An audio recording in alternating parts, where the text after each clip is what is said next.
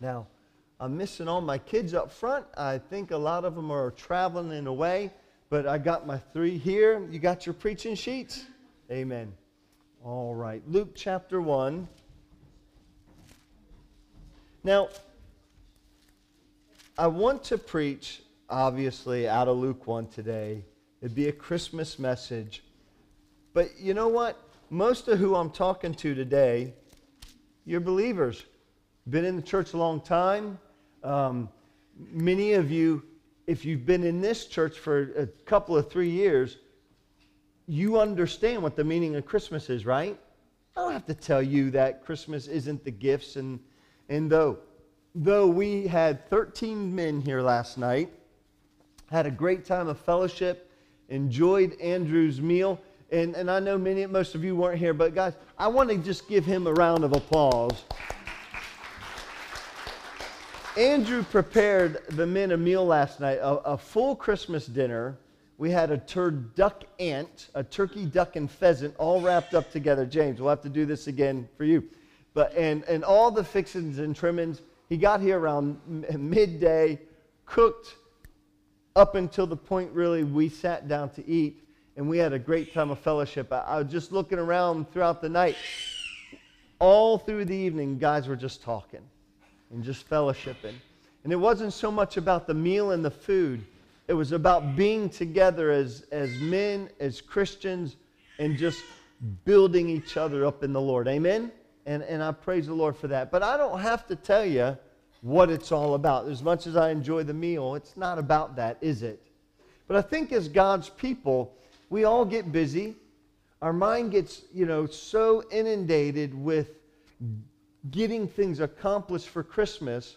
What I thought about this morning is, the Lord kind of just through the study of His Word in Luke 1, I, I want us to reflect on the meaning of Christmas. I want us to just think about what this really is all about. It is the greatest story ever told.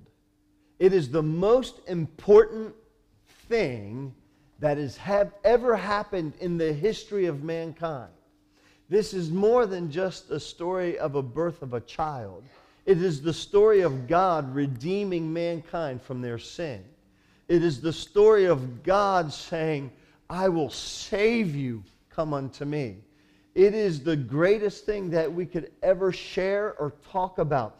The whole entire purpose of our church should be wrapped up in the story of Christmas 365 days a year. Uh, the purpose of our life as a Christian should be focused and, and pushed and prodded and just surrounded by the meaning of Christmas. For if he had not come first, he would not have paid for our sins. Amen? And, it, and, and it's, all, it's all there in this story. So, if you don't mind, I want you to take your Bibles out to Luke 1. I want you to keep it open to Luke 1. And we're just going to go and travel through that chapter and into chapter 2 this morning and just reflect upon what the real meaning of Christmas is. So, as our text that we read this morning, let's start and begin in verse 26.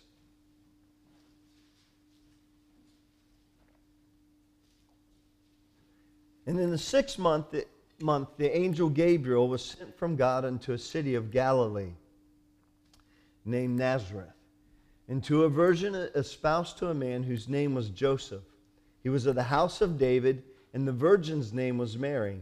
And the angel came in unto her and said, Hail, thou that art highly favored, the Lord is with thee. Blessed are you among women. And when she saw him, she was troubled at his saying, and cast in her mind what manner of salutation this should be. And the angel said to her, Fear not, Mary, for you have found favor with God. And behold, you shall conceive in thy womb and bring forth a son, and shalt call his name Jesus. And he shall be great, and shall be called the Son of the Highest. And the Lord God shall give unto him the throne of his father David. And he shall reign over the house of Jacob forever and, and of his kingdom there shall be no end. And then Mary said to the angel, How shall this be, seeing I, I know not a man. And the angel said unto her, The Holy Ghost shall come upon thee, and the power of the highest shall, shall overshadow thee. And therefore also that holy thing which shall be born of thee shall be called the Son of God. And behold, your cousin Elizabeth, she's also conceived a son in her old age, and this is the sixth month with her, who is called barren. For with God nothing shall be impossible. And Mary said, Behold, the handmaid of the Lord, be it unto me according to your word. And the angel departed from her. Let's pray. Dear God, we come to you, I pray, somewhat like Mary when she said at the very end of what we read this morning, she said, Behold, your handmaid, your servant, your, your humble one, your, your, you, the one who, who is not worthy to receive what you've said.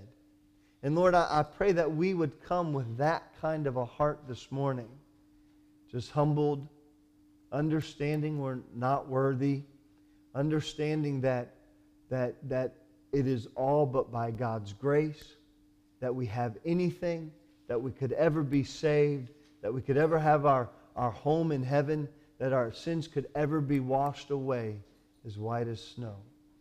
And Lord, we just pray that even now that you would begin by, by your by the amazing work of your spirit that is unknown by man at times, that goes as the wind blows and we don't understand how he works, but Lord, we know that he works. And we ask you today, as a body in Christ, that, that the Holy Spirit would work upon our heart.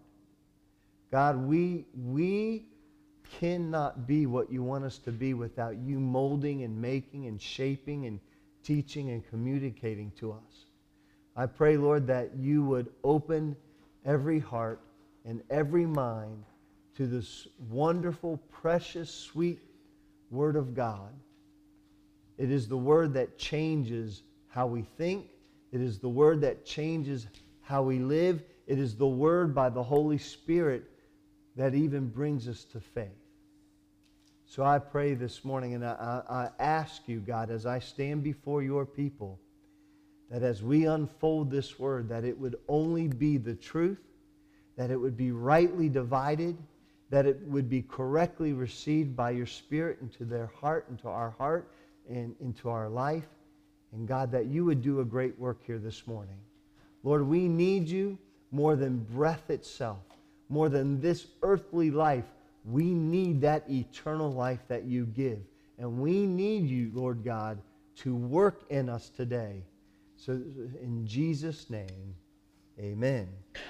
On Friday, uh, we went to Zachary's school called Collingham.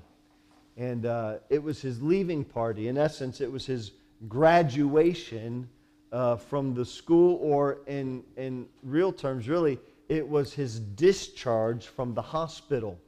And this was a specialized hospital. He spent, he spent about eight, nine, ten weeks or so, eight weeks or so as an actual inpatient in the hospital. And you all know that, where he went and he lived there from Monday to Friday and he came home on the weekends and went back. In the time that Zach has been at that school, he's grown about five centimeters in height. He's put on 10.3 kilos of weight. Now, there's probably not one other person in this room, Jason, that would be smiling at putting on 10.3 kilos of weight. But we are just praising the Lord. We are so thankful for God opening up those doors. Um, and to allow him to go there and, and for the change that, that he has wrought in Zach's life. And, and, and Esther was, uh, we were talking to Esther Wednesday night as she was saying goodbye to us for the holidays. And she said, You know, the biggest change is on Sunday afternoon. It used to be that he would just sit at the piano and, and that's all he would do. He wouldn't socialize, he wouldn't interact with anybody else. Now, if you hang out here at church in the afternoon, you would see Zachary as the Pied Piper. Literally. he has every child in the entire church nearly following him, right, Yali? I mean, all the kids are just following Zach all over the place, and they're not quiet. They're loud and they're raucous and they're having a great time. And I just sit in my office sometimes and think, God, thank you. Thank you for working in them. But you know what? It wasn't the easiest of decisions to send them to the school. And we, when we were at the leaving party on, on Friday, it was a combination Christmas party for the kids and Zach, come on in, Zach, and Zach's leaving party. And uh, one of the men there, the staff guys, his name was Carl, and they're all wonderful folks, very friendly, very passionate and compassionate towards the kids. You don't work in this kind of environment if you did, don't want to be there, you know? And uh, Carl got up and he, we had sung some different songs, and they, the, there was a cu- couple of hours of a program, and at the very end, he said, I, want us to sing my favorite Christmas carol. And I thought, what? Wonder what that will be. Because Lisa and I were talking, it, it was kind of funny. There were no Christmas carols. There was Rudolph the Red-Nosed Reindeer being sung, you know, and no, no Christmas carol. And then he said a Christmas carol. I thought, hmm, I wonder what they're going to do. And they passed out a sheet of paper, and he goes, this is off the cuff. It's not planned uh, but we're, we're just going to do it because I, I, want, I want to play it on the piano and sing. And so they passed the paper out, and it was, it was Silent Night. And I glanced down at the, at the, at the stanzas and the lyrics, and, and the one, one of them caught my attention. And I know the song just like you do, but sometimes when you see the words, it, it just kind of pops out. And the last stanza in, in my lyrics, it said, Silent night, holy night. Son of God, loves pure light. Radiant beams from thy holy face with the dawn of redeeming grace. Jesus, Lord, at thy birth. What powerful lyrics. What, what in a short, concise way to present the gospel. Amen? There's no doubt about it that that that right there, but many people didn't see it. Many people didn't understand it. I wanted to shout up, but I didn't want to embarrass Zachary. I wanted to stand and shout, Amen! Listen to what it's saying. It is the pure gospel of Jesus Christ. Then Carl said, as we sing this song, I want to wish you a, a happy Christmas. And however you choose to celebrate this holiday. And I thought, Carl, there's only one way to celebrate this holiday. This holiday is not about anything but one thing, and that is the birth of the Son of God. That is the entrance of God into humanity. The only purpose and reason for this entire holiday is to celebrate salvation's gift. Amen? There is no other reason. But you know what? What has happened is the Christmas holiday has been changed from the celebration of God in Christ to just a whatever you want to do kind of celebration. I remember when we lived in Corby, we had some Muslim neighbors that we shared the gospel with and talked to them openly about Jesus with. But on Christmas, uh, one year, the first year really we lived there, it, it kind of surprised me that I went by their house walking into my home and I looked and there were, they had just that day hung out Christmas lights. And I looked inside their home and there was a Christmas tree. And when I was talking to the, to, to the man and, and I said, Do you celebrate Christmas? He goes, Oh, not really, but we, we, we just kind of like the holiday festivities and, and we just like the tree and the lights. And, and so we do that kind of thing. But I said, nothing about Jesus, right? Which I knew. He said, no, no, no. It's just, just a celebration of something, just having a good time. Back in America, we have a friend named Shank, and he, he loves Christ. He, he got saved when he was a, a young lad in a ministry from our church there in, Amer- in America and he's grown, and now he's one of the assistant pastors at the church. and he loves the Lord. But he grew up in a Hindu family. And when, when he was a teenage boy, sometimes he would miss church in the morning or in the evening. And the next time we saw him, we'd say, Hey, wh- where were you? He goes, Well, I had to go to temple with my parents. And I'd ask him, So what did you do? He goes, Well, this time they, they went in, and part of their religious celebration was to, to pour milk on, on, the, on the statues and different things and worship the different many, many, many gods that they had. But on Christmas, in that time of year, they'd hang lights, they'd put up a Christmas tree, and they'd celebrate Christmas.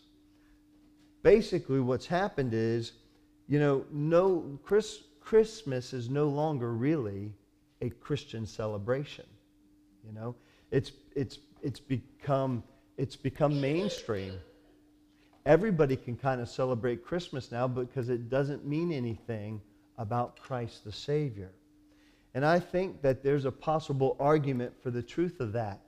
For most people who celebrate Christmas, let's just be honest, they don't celebrate it as born again believers in Jesus Christ, do they? No. And it's sad. They celebrate it and they might even speak of the Savior. They might speak of Jesus, but not like we do from the Bible. Can, can, I don't know if many of you saw it, but the, the, I don't know what Pope number it is. Anybody know what Pope number there is? It's Pope number 53,000 or something. Whatever Pope there is today, Pope, what's his name? Pope Francis. Did you hear what he just recently came out and said? All religions lead to the same thing. Okay? He, he did not, he said that the story of Adam and Eve is fictitious. It is not real. If you take the story of Adam and Eve out of the Bible, you destroy everything else that comes past it. Do you understand that? It is in the story of Adam and Eve that we have the first mention of the gospel message of Jesus Christ. You take Adam and Eve out, you have no beginning of the gospel message of God. See, there in Genesis, God promised, promised actually to Satan that he was going to send the Savior to destroy him. And if you take that out, where do you begin? If you say that that is fictitious, why don't you just go ahead and say the entire Word of God is fictitious? That's what they're trying to say today anyway. Eh, true? Amen? So, as God's people, let us remember and reflect on what this day really means. And I'm for the presents. I love them. Amen? Uh, my kids are uh, hunting around the house looking for things, but we've stashed them away.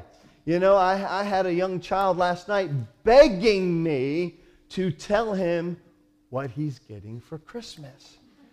And my answer was this Dad, Dad, Dad, Dad. I'm not saying. Yeah, I, I won't tell you who it is, but Zach has to wait until Christmas to find out. So, when you go sun, uh, Sunday morning, when you go Wednesday morning, and you're sitting there and you're opening the gifts, and you're enjoying your time, and you're, in, you're just relishing in the sweetness with your family, you're seeing the joy in your children's eyes as they open up gifts, as you get to celebrate with family in, in different parts of the world. And the, Dan and Val are going to Italy, and they'll be there with the kids for Christmas. As you do that, take some time to reflect on what Christmas is really about. So, all I want to do with you, I have no points, I just have some Bible verses out of Luke chapter 1 and Luke chapter 2. The definition of reflection means to take serious thought or consideration about something. And I don't want us as God's people to ever forget what this is really about. So let us think today and take some serious thought upon what Christmas is about. And as in Luke chapter 1, verse 34, one of the very first things that I see is what is Christmas about? Christmas is reflecting upon faith. Amen. Christmas is re- the reflection upon faith. And not just faith in anything, not just faith in whatever we want it to be, but faith in God's Word. Look at verse 34 in Luke chapter 1. The angel comes to Mary and says, Mary, you are favored of God. You have seen his grace. And the Holy Spirit of God, you know, is going to do a work. But you know what? He says to Mary, You're going to have a child. His name will be called the Son of the Highest. He is going to be great. God is going to give him the throne of David for eternity. And, and, and he shall reign over the house of Jacob forever, and his kingdom will never end. And Mary's listening to this angel. I mean, I'm sure somewhat perplexed by this vision that is in front of her. Did not expect an angel to appear. Do you realize that it had been about 400 years of any revelation of God since the last prophet? There had been hundreds of years of no new prophet, no new prophecy, no appearances, nothing. Then all of a sudden, this angel comes to Mary and says, The Messiah is going to come and be born through you. And, and Mary looks at this angel and she says this verse that we know well. She says unto the angel, How shall this be, seeing I do not know a man? Now, when you and I read that, what we first think is that she has doubt and unbelief in that statement. That's not actually what this means. See, we take it as, as firsthand as a statement of, of unbelief, but it's not. It's actually a statement of faith. See, the thing is, Mary was believing what the angel said in this way. Okay, you're telling me I am going to have a child. Okay, fine. God can do that. I know the prophecies. You got to understand something. Good Jewish girl, amen? Went to synagogue. She knew the prophecies that had been written down that a Messiah was going to come. She knew Isaiah, uh, that a virgin was going to give birth. She knew that this Messiah would come and be king. She knew all that because she was taught by her family in the synagogue of the truth. But here's what she said How is it going to happen to me? How are you going to do this? She wasn't saying, I don't believe it's going to happen. She was expressing faith. Said, okay, but how? And here's what the angel said The Holy Ghost is going to come upon you, and you will have a child from God. Mary knew what was going to happen, that she would have a child. She simply did not know how it was going to happen. And then, verse 35 the angel said to her, The Holy Spirit will come upon you, and the power of the highest shall overshadow you. Therefore, the holy thing which shall be born of you shall be called the Son of God, the Messiah. The term Son of God is a biblical term meaning the Messiah. She knew what it was about. She understood the truth there. Now, what you have to see is this Christmas is the reflection upon faith. Mary says to the angel, after she heard all of that, she didn't say, oh, rubbish. She didn't run out of the house thinking, oh my goodness, I've seen a vision and this is a horrible thing. She didn't say, why don't you go pick someone else? She didn't say, it's about time. You know what she said? She said this in verse 38 Behold, the handmaid of the Lord, be it unto me according to your word. And the angel departed from her. You know what she said? She said this I am the Lord's servant. May everything you have said come true. You know, as we think about the story of Christmas and Christ's coming, we need to reflect upon faith. You know what? No one is saved apart from faith.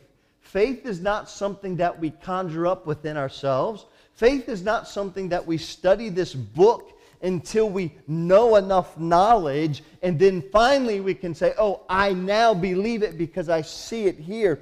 Faith is something that we hear the Word of God and we do what Mary did. Mary humbled herself to the Word of God. Do you know why people will not have faith and trust Christ as their Savior? It doesn't have a lot to do with knowledge. It doesn't have a lot to do with desire, because many people desire this relationship with God and desire a home in heaven.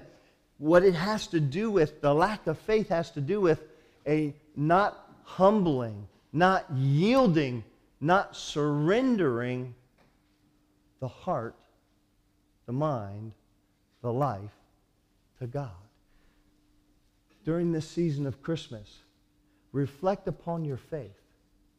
Reflect about where you're at in your walk with God. Reflect upon what, what He's done in your life and ask ourselves this question Am I yielded to God?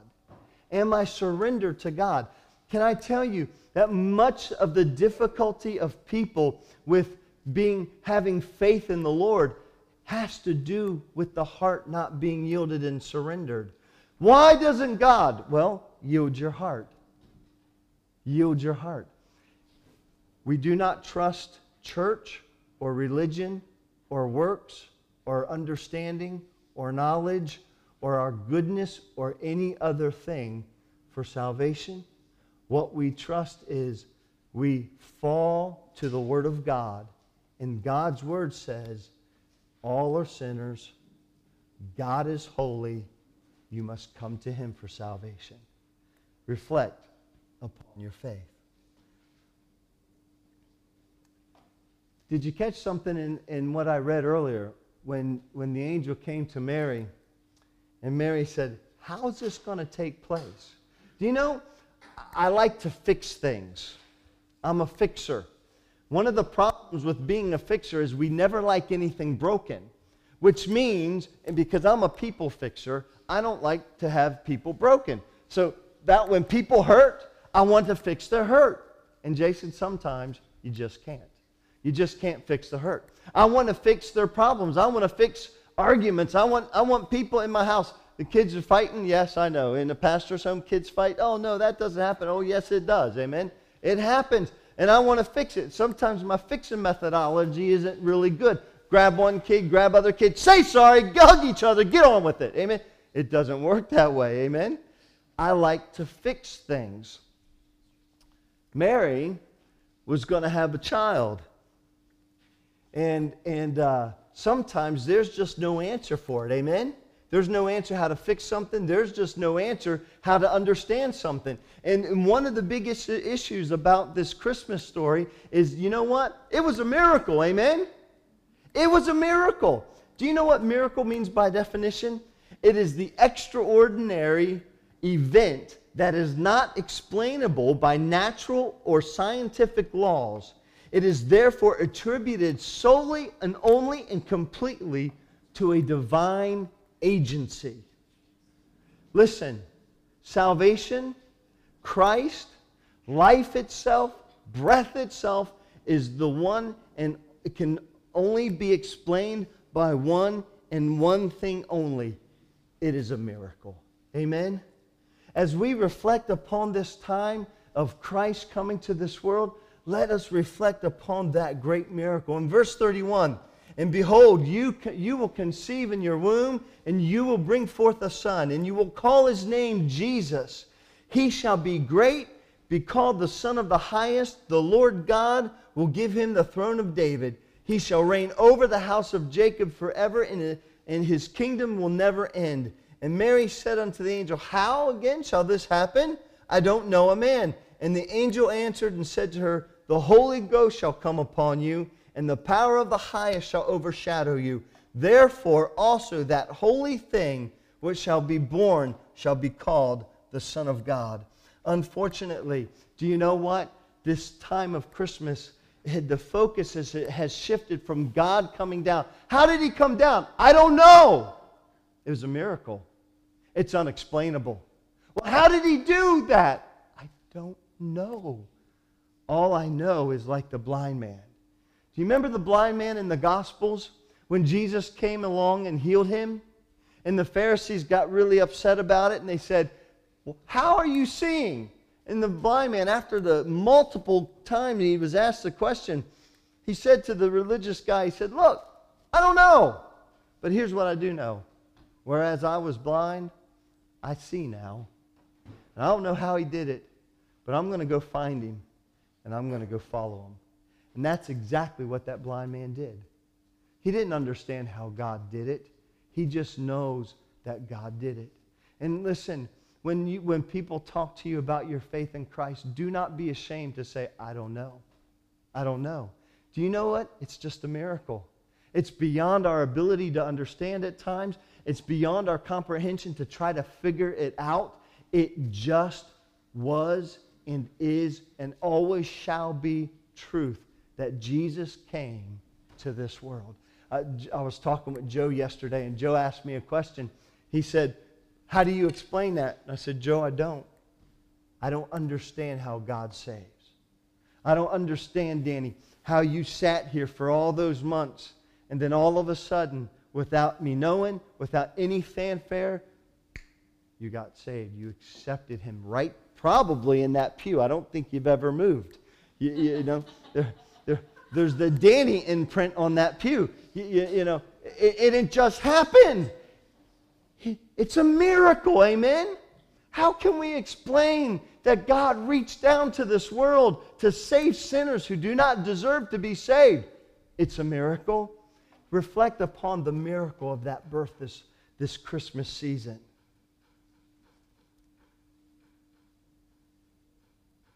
Not only is this time of year a reflection upon faith, a reflection upon the miracle, but it's a reflection upon joyfulness.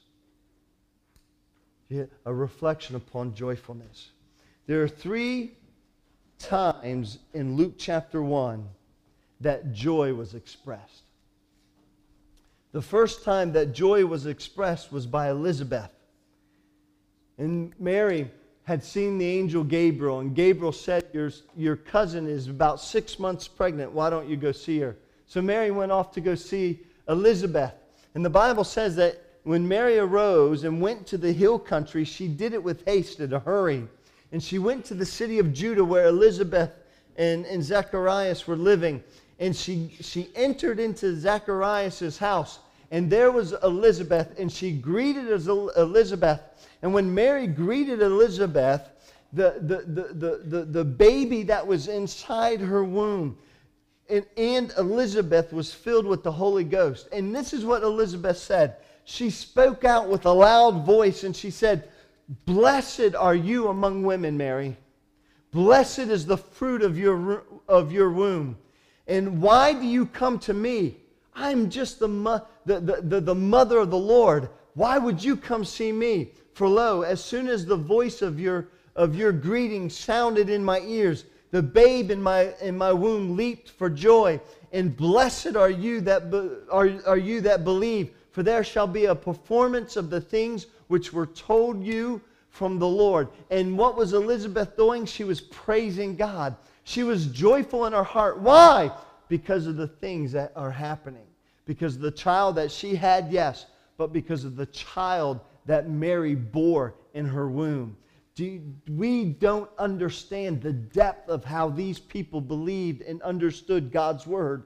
Zacharias, when he came out, yeah, he had a moment of doubt inside the temple. When he came out, though, he knew exactly what was going on. The child that Elizabeth carried was going to be the Elijah from the, from the Old Testament that this baby John was going to come in the spirit of Elijah and was going to prepare the way of the Lord. Just some guy? No, the way of the Son of God. They knew that within the womb of Mary was the Messiah prophesied from, from Old Testament words. This is the one that they've been waiting for all these hundreds of years. And there was only one thing that Elizabeth felt was joy. Joy because her Redeemer was coming. Joy because she's now seeing the day of her salvation.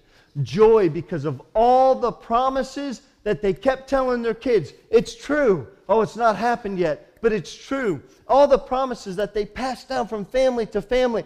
Eh, I know we're waiting, and I know it's been long, but it's real, and it's true, and it's going to happen. And all of a sudden, now she sees it, and she's full of joy. But not only was she joyful, her baby was joyful. Don't you get it? Hey, moms, you ever felt your baby when it kicked? Boom, You know how that feeling is. Hey, when Mary came in, the Holy Spirit overcame Elizabeth and, and baby John, and John kicked. You know what he did? He said, Woo! Jesus is here. That's exactly what he did. He was joyful over the presence of God. Listen, listen. The Bible goes on to say not only was Elizabeth joyful, not only was baby joyful, but so was Mary.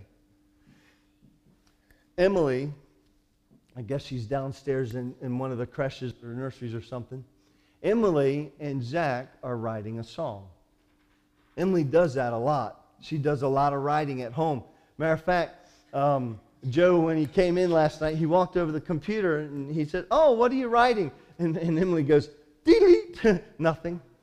She, she doesn't want you to see it till she's done. But you know what she writes? She writes what's in her heart. Amen? What is in her heart comes out. Mary wrote a song to God. It is called the Magnificat. Does anybody know about it? It's called the Magnificat. Look in, in Luke 1, look at verse 46. There's 10 verses here. And this is the song of joy by Mary. And listen to what she says. The Christmas time, yes, we think about family, but sometimes we get inundated with preparing a meal and getting the gifts and getting just the right gift and getting all the things under the tree and getting the decorations set out properly and getting all the things that we want, everything in order. But you know what? We need to reflect upon what the real meaning of this time is. It's a time of joyfulness because God has come. Look at Mary, what she said, verse 46. And Mary said, My soul magnifies the Lord. My spirit is, has rejoiced in God my Savior, for he has regarded the low estate of his handmaiden. For behold, from henceforth all generations shall call me blessed. For he that is mighty has done to me great things, and holy is his name. His mercy is on them that fear him from generation to generation. He has showed strength with his arm. He has scattered the proud in the imagination of their hearts. He's put down the mighty from their seats. He's exalted them of low degree. He has filled the hungry with good things. In the rich, he has sent away empty. He's helped his servant Israel in, in, in, remembrance of his mercy as he spoke to our fathers, to Abraham, and to his seed forever. And Mary abode with, with Elizabeth for about three months and returned to her house. Their joy was centered around the baby, the Messiah, the deliverer, the Savior, the Son of God, Emmanuel, God in the flesh, the promised one, the Savior of mankind. Listen, there is no reason that we should not be joyful over this. And everybody carries burdens. Everybody carries heartaches. Every, you know what? Mary carried a burden. And it was a burden she would carry for the rest of her life. Do you know what that burden was? Oh, here comes Mary, that harlot. Here comes Mary, the, the one who, who had a child in fornication. Do you remember how they treated women of ill repute? Do you remember how they treated women who, who, were, who were dirty back in that time frame? The woman at the well. She could not even come to the center of town to get water with the other ladies because they mocked her, ridiculed her, uh, abused her, called her names, made her feel dirty, rejected her. She would come out in Samaria there to that well in the heat of the day when everybody else was gone because she was broken eh, about all that was said about her because she was this dirty woman who had, who had all these children and yet five husbands, but the man that she was with at present she was not even married to. And then came Jesus. Aren't you glad that Jesus doesn't treat us as we deserve? Come on now, are you? Aren't you glad that Christ doesn't treat us as the world treats us? Christ says, Listen, I know what you are. And I've know, I know what you've done. He knew what that woman was. He knew what that woman had done. He knew how the woman was living. And you know what he said to her? He said, I've asked you for a water, but if you knew who I was, you would ask me for living water, and I would change your life. Amen? Amen. Hey, if you're saved this morning, there's a time, there's a reason, there's something to reflect on today about your joyfulness. I'm thankful that I do not get what I deserve and that I've received what I don't deserve. Amen? And salvation in Jesus Christ. Christmas is a reflection of joyfulness and praise and love and honor to the Lord. Christmas, again, is a time for reflection upon redemption. Take your Bibles into chapter 2 and look at verse 11.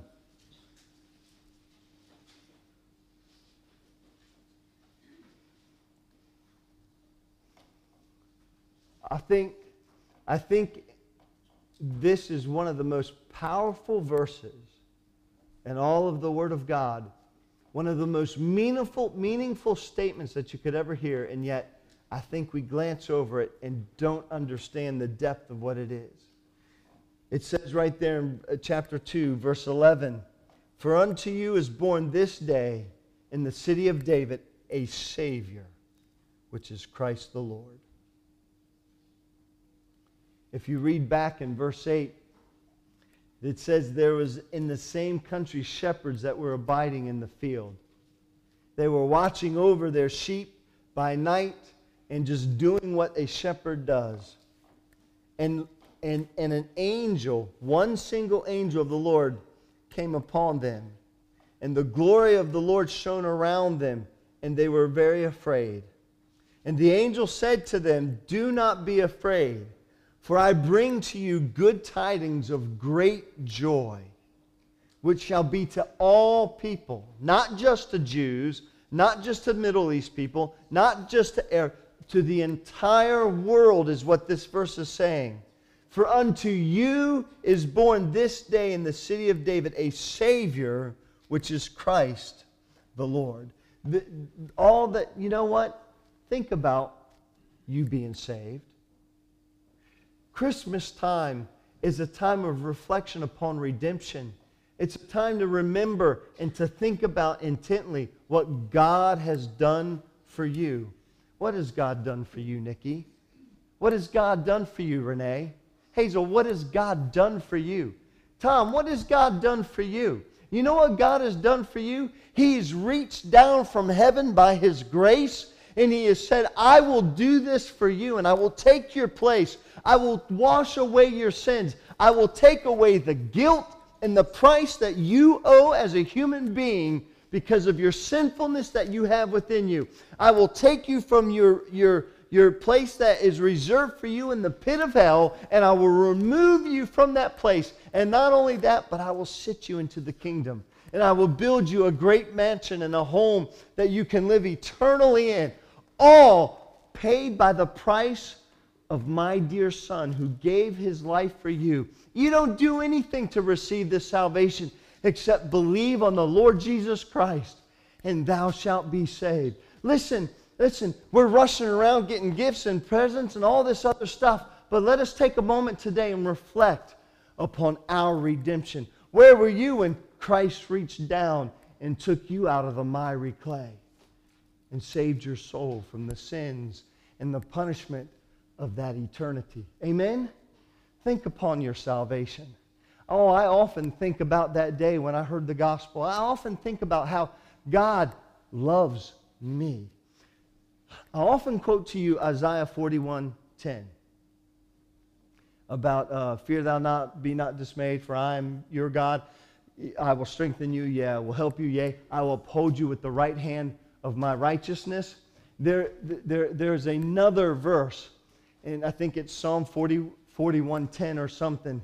And it says this For this is how I know that God favors me. And I took that verse one day and I underlined it and I highlighted it and I circled it. And it's about negated from my first Bible because I, I looked at it so much. I continued, I always told myself, God favors me. In Bible college, one time when I first was learning to preach, this is not good hermeneutics, this is not good exegesis, but I preached a sermon entitled to the preacher boys in that class from that text that this is how I know that God favors me. The sermon title was, I'm God's favorite, you're not. And that's what I titled the sermon. And I preached how I'm God's favorite. But I told them, do you know what? So are you. So are you. Do you know how loved by God you are? Do you know how precious in His sight you are? You are so precious in His sight that He became a man to take away your sins. And during this time of the year, let us reflect upon His redemption. Christmas is a time of reflection about praise. Christmas morning, will you take some time and praise God? Will you take some time and worship Him? You know what they did in, in Luke chapter 2? The angels came, an angel came and told the shepherds that the Savior was born this day in the city of David. Verse 11 For unto you is born this day in the city of David a Savior, which is Christ the Lord. And this shall be a sign to you. You shall find him wrapped in swaddling clothes, lying in a manger. And then the Bible says in verse 13, a host of angels appeared. You know what? One angel came and said, Yo, shepherds, listen up. And then all of a sudden, out of the heavens, out of nowhere, came a host of angels. An angelic throne, maybe an angelic choir, came and appeared around the angels. And the Bible says in verse 13, and suddenly there was, there was with that angel a multitude of the heavenly hosts. What were they doing? Praising God and saying, Glory to God in the highest, and on earth peace, goodwill toward men. And the shepherds, after this happened, they went in to, into the town. They went into Bethlehem and they saw baby Jesus lying in that manger. They saw Joseph and Mary. And you know what they did? They worshiped him there. But then the Bible says this in verse 20. And when the shepherds returned, here's what they were doing they were glorifying and praising God for all the things that they had heard and seen as it was told to them by the angel. You know what? It's a time of praise. It's a time of worship. It's a time of thanking God for what He has done for you and I. Amen? Hey, what is Christmas all about? It is this. It is the things that we see in the story of Christmas. I'm not finding them in helter skelter places. I'm not going to the Old Testament and grabbing a verse here and the New, grabbing a verse here. We're going straight down through texts of Luke 1 and Luke 2. Christmas is a time of reflection. Let us reflect upon the praise of God. Let us contemplate how the angels and the shepherds and Mary and Elizabeth and baby John that they praised God and they were joyful in their heart over God coming to this world and saving us from our sins. And then, lastly, and I'll close with this one Christmas is the reflection upon God's faithfulness. You know, every different people have a different understanding of the age of the earth and different things. Now, Monty's going to come back uh, about three times next year and do specific teaching on, on things of the Bible. One of the things he'll teach on is, is the age of the earth and, and some creation and different things like that. But when you look at the time frame, when Adam and Eve sinned against God, God came and said, Look, I'm going to send you a Savior. Genesis chapter 3, 15. And then for hundreds of years after that, they carried on living.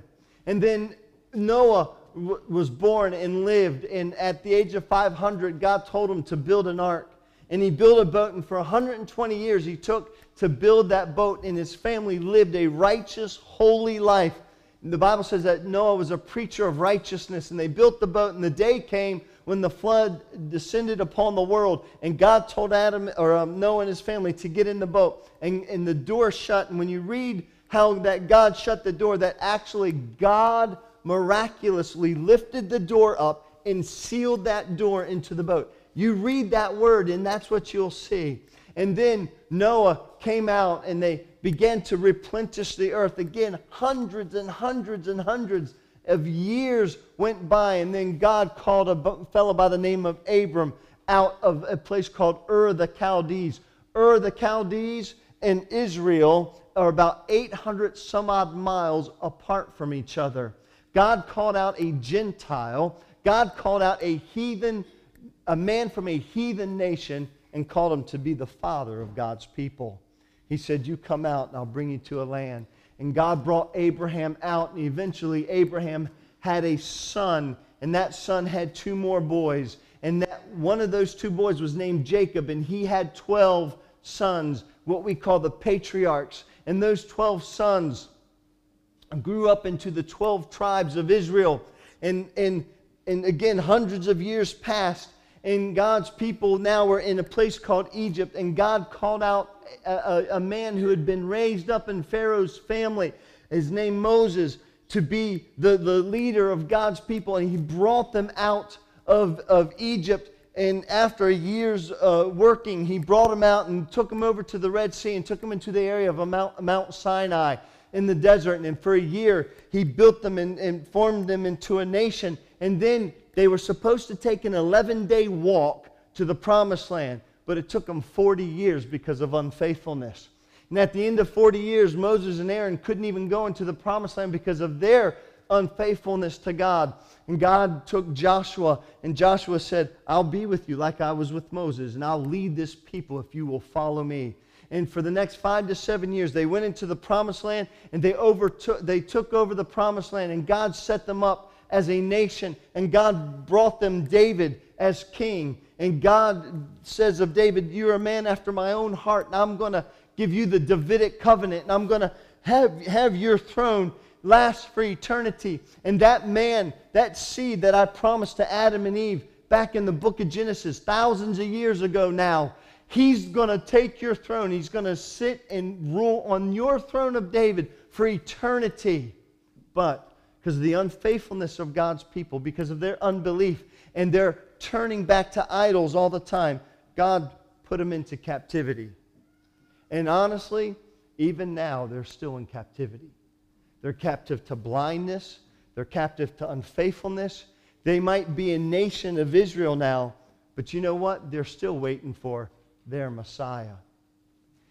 And after God brought them out of captivity from Babylon. He set them up again. He allowed them to build another temple.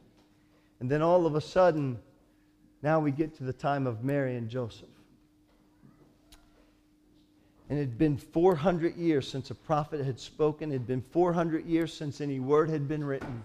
They still were waiting on their Messiah. And all of a sudden, the angel comes and says, Hey, Mary, you now will carry the Messiah child. God's promises are now fulfilled. His truths have come to be true. And here's what we need to understand and reflect upon this time of Christmas. Hey, God's faithfulness. God's faithfulness. You know, the Bible says that we are saved because of the long suffering and faithfulness of God. The Bible says in Luke chapter 1, verse 54, he has helped his, Israel, his servant Israel in remembrance of his mercy. And he spoke as he spoke to our fathers, to Abraham, and to his offspring forever. Now, when you read that, you'll do like me. At first glance, you think, what in the world does it mean? He has helped his servant Israel in remembrance of his mercy. He spoke as he spoke to our fathers, to Abraham, and to his offspring forever. We will miss it and look at it as an overread. We'll just cruise by it. It won't mean much to us.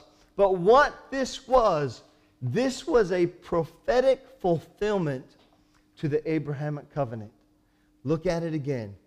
He has helped his servant Israel.